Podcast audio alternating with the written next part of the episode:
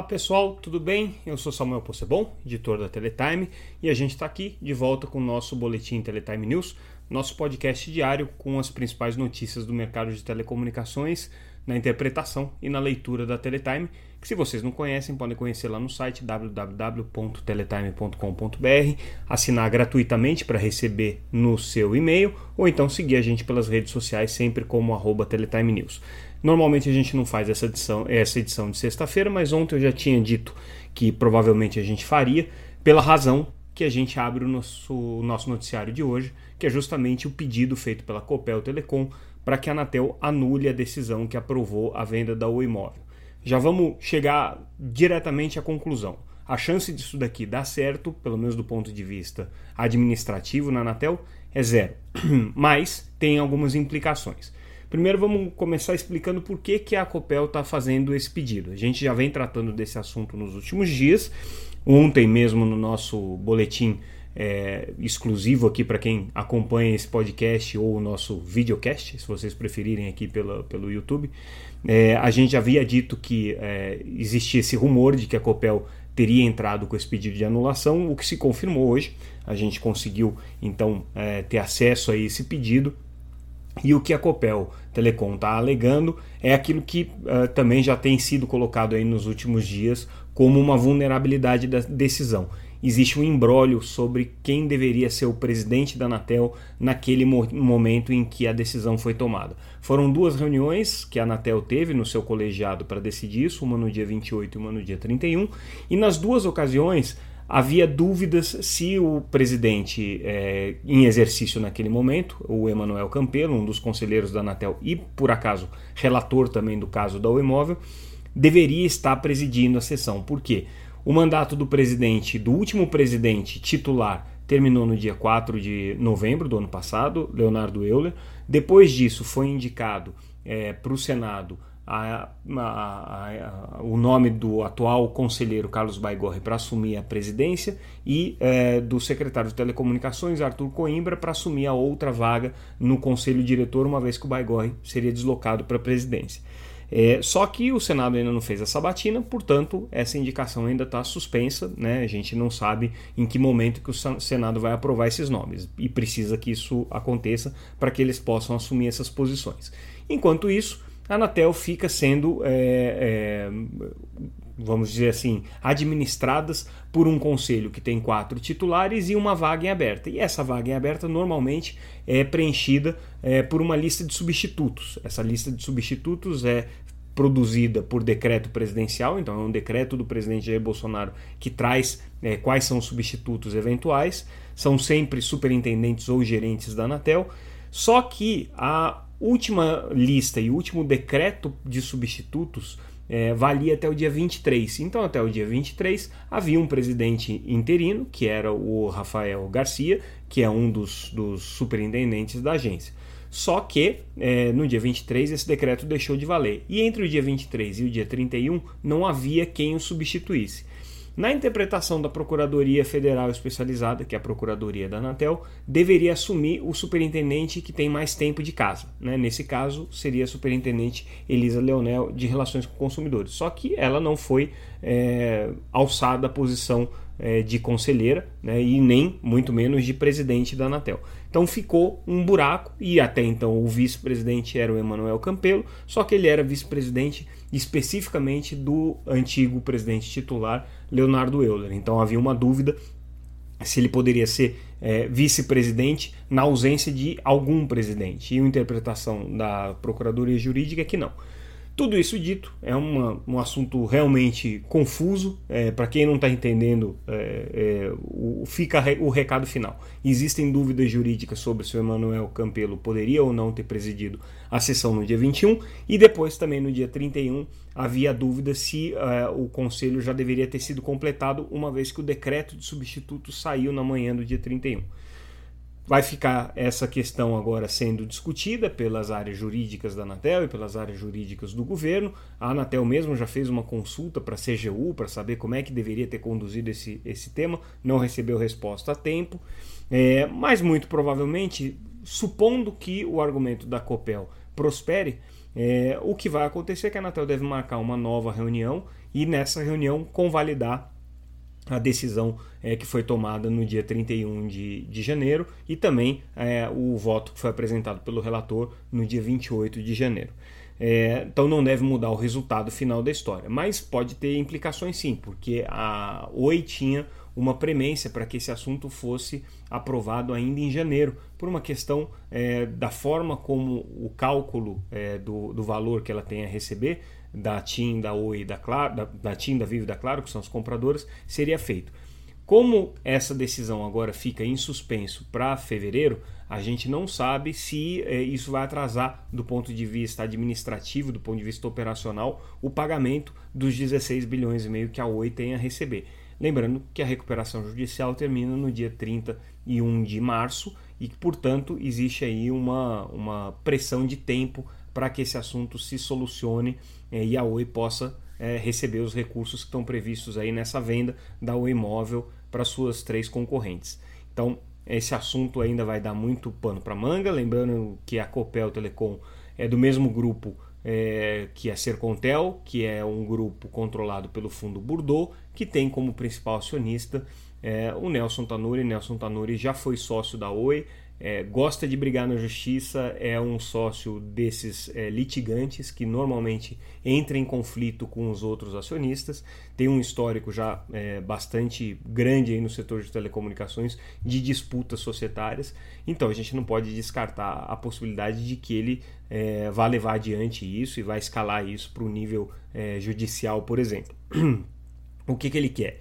Ele quer ocupar mais espaço, afinal de contas, tanto a Copel quanto a Sercontel ganharam é, frequências, é, na verdade, compraram frequências e compraram é, as licenças para operar é, banda larga móvel a partir do edital de 5G. Então, hoje, o Nelson Tanuri, a Copel Telecom e a Sercontel são sim players concorrentes da TIM, da Claro e da Vivo e certamente nessa batalha eles estão barganhando uma posição mais forte aí para entrar nessa disputa. Então vamos ver como é que isso aí vai se desenvolver. Outra notícia que a gente traz hoje é uma análise, na verdade, feita pela Brasa é, Capital sobre é, qual que é o cenário e a perspectiva de abertura de capital de bolsa é, pelas empresas de telecomunicações agora para o ano de 2022 e quais são as perspectivas aí do mercado é, financeiro de uma maneira geral para o setor de telecomunicações. E o que o, o analista é, da Brasa coloca, o Rodrigo Leite, é que é, o fato das principais empresas aí listadas em bolsa ano passado terem perdido valor não significa que é, o conceito de uma empresa baseada em fibra é, esteja sendo desvalorizado pelo, pelo setor financeiro, pelo mercado financeiro. Houve uma perda sim significativa de valor. A Brisanet, que abriu capital, perdeu 68% de valor em bolsa. A Unifique, que abriu capital, perdeu 20% do valor em bolsa. A Desktop perdeu 27% do valor em bolsa. Isso do ano passado para cá. Então foram perdas muito significativas. Mas o que o analista coloca é que houve é, em todo o comportamento da bolsa de valores uma aversão a esse tipo de papel, que são empresas é, que têm uma característica é, mais especulativa, são empresas é, que estão entrando agora no mercado financeiro, sobre as quais não se sabe muito como é que vão ser é, as estratégias de negócio e naturalmente esses papéis acabam sofrendo mais quando você tem um movimento de retração de capital da bolsa, como aconteceu no ano passado. Mas o que ele aposta é, e o que ele pondera é que quando esse movimento voltar e já existem sinais de recuperação disso, e à medida que o processo eleitoral avançar, você tiver um pouco mais de clareza sobre como é que vai ser o cenário econômico a partir do ano que vem, ele diz que é, o capital deve voltar com mais intensidade ainda para a bolsa e aí a tendência é que esse tipo de ativo se valorize mais do que a média. Então, se perdeu mais do que a média da bolsa no ano passado, deve ganhar mais agora. E ele ainda aposta que as empresas de rede neutra devem passar a figurar também é, entre as opções aí de abertura de capital. Então a gente está falando do grupo Vero, do grupo Aloha, da própria Copel Telecom, a, a Vital, que é uma das empresas aí que está é, agora no, no, no, olho do furacão por conta do processo de aprovação que está correndo na Anatel, vai ser um player importante de telecomunicações, já é um player importante, mas vai ser ainda mais importante. E aí a expectativa é que essas empresas também comecem a buscar a bolsa de valores para buscar suas estratégias de financiamento. Então, essa matéria que a gente está trazendo com essa análise bem interessante. Com relação ao assunto de postes, a gente agora conclui uma, uma informação que a gente já havia dado também algumas semanas atrás sobre é, o descontentamento das principais entidades de telecomunicações em relação à proposta de consulta pública feita pela ANEEL, Agência de Energia. É, lembrando que essa consulta pública ainda está em andamento, vai, é, foi adiada aí, né, o final do, do, do, do processo de consulta é, para março, então existe aí pelo menos mais um mês de discussão sobre isso.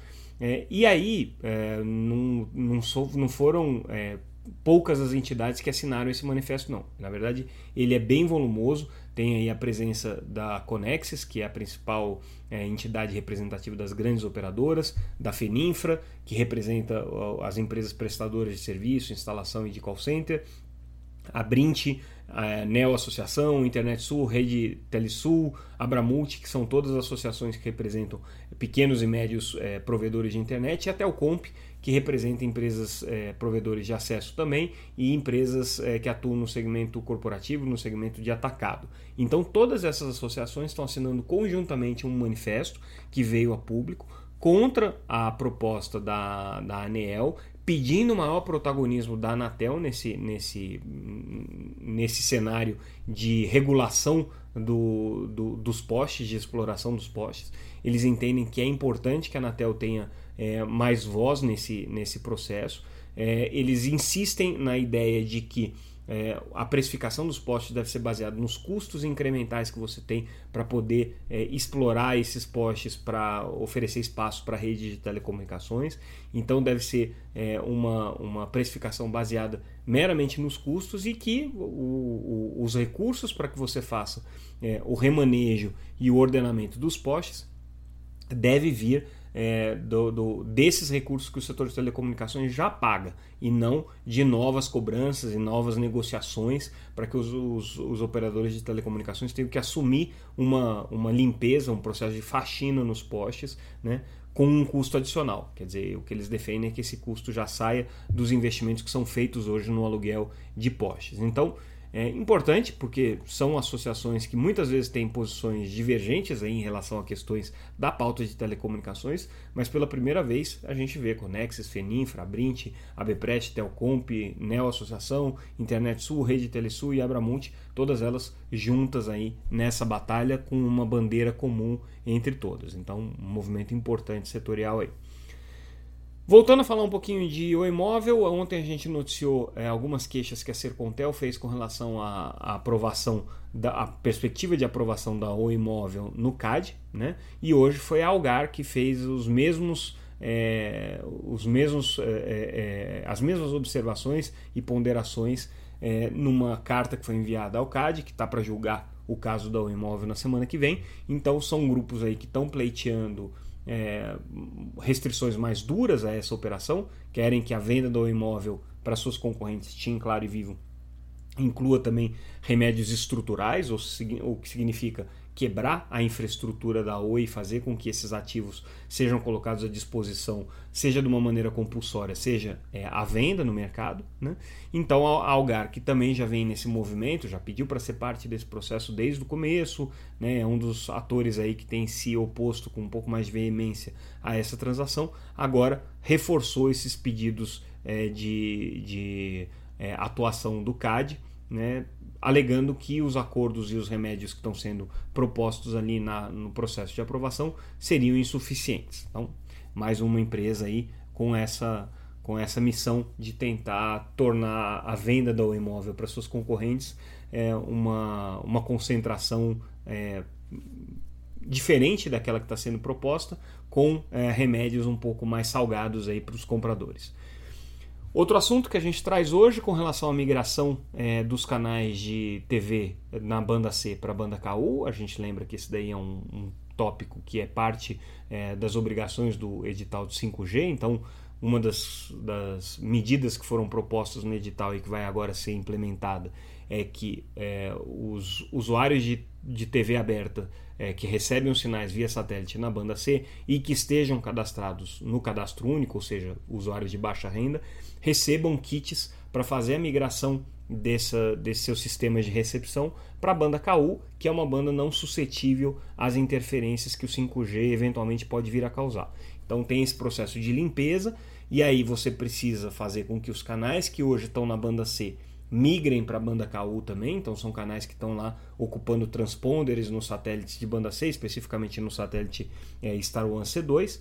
Então eles vão ter que migrar para um satélite de banda KU, para onde as novas antenas parabólicas em banda KU vão ser apontadas. A banda KU é uma frequência que não sofre interferência como a banda C na questão é, de transmissões de 5G, são faixas completamente diferentes. No caso da, da banda C, não é a mesma faixa, mas como são faixas próximas no espectro, pode haver interferência em uma e outra, então existe aí essa política pública de fazer a migração para a banda KU. E as emissoras agora têm que se manifestar, são mais ou menos 140 emissoras elegíveis para fazer essa migração no entendimento da Anatel. E isso é importante para a definição dos satélites que vão ser utilizados, das tecnologias que vão ser utilizadas. É preciso que todas essas emissoras estejam já com os seus planos definidos e estejam atuando em conjunto para que a tecnologia de todas seja a mesma, para que o satélite preferencialmente seja o mesmo ou que sejam poucos os satélites, porque se cada emissora ficar num satélite diferente vai ficar uma logística inviável para apontar as antenas parabólicas, então todas têm que estar no mesmo satélite